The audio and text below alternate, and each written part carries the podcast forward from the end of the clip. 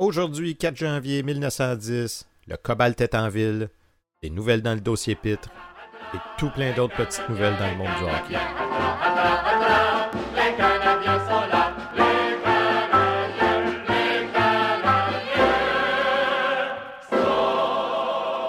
Bonjour à toutes et à tous, bienvenue à la revue de presse du Canadien de Montréal du 4 janvier 1910, une présentation de Raconte-moi mes ancêtres.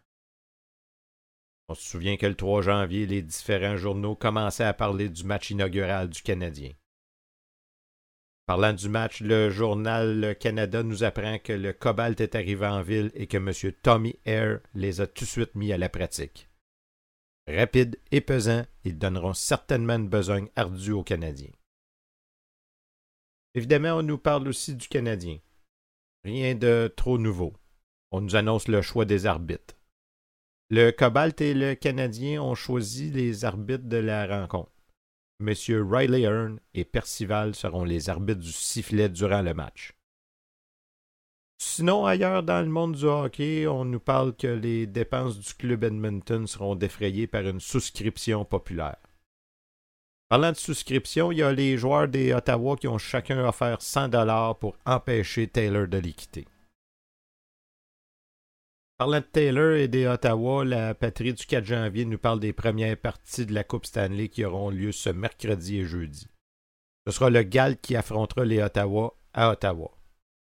Les Ottawa qui, on le sait, joueront sans les services de Fred Cyclone Taylor qui a signé pour 4000 dollars avec le Renfrew.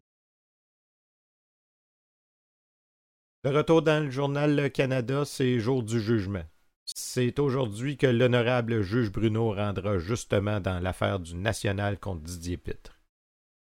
Tous les sportsmen canadiens attendent la décision du tribunal avec une anxiété bien facile à comprendre.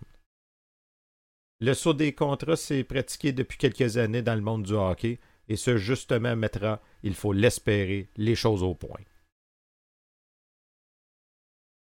C'est demain qu'aura lieu le premier match de l'histoire du Canadien de Montréal. On a une équipe presque complète. Quelques points d'interrogation, dont le cut de pitre. Ceci met fin à la balado d'aujourd'hui. Si vous avez aimé, n'hésitez pas à en parler à vos amis. Alors, est-ce que Pitt jouera pour le Canadien? C'est ce qu'on saura dans une prochaine balado. On se revoit demain pour la revue de presse du 5 janvier 1910.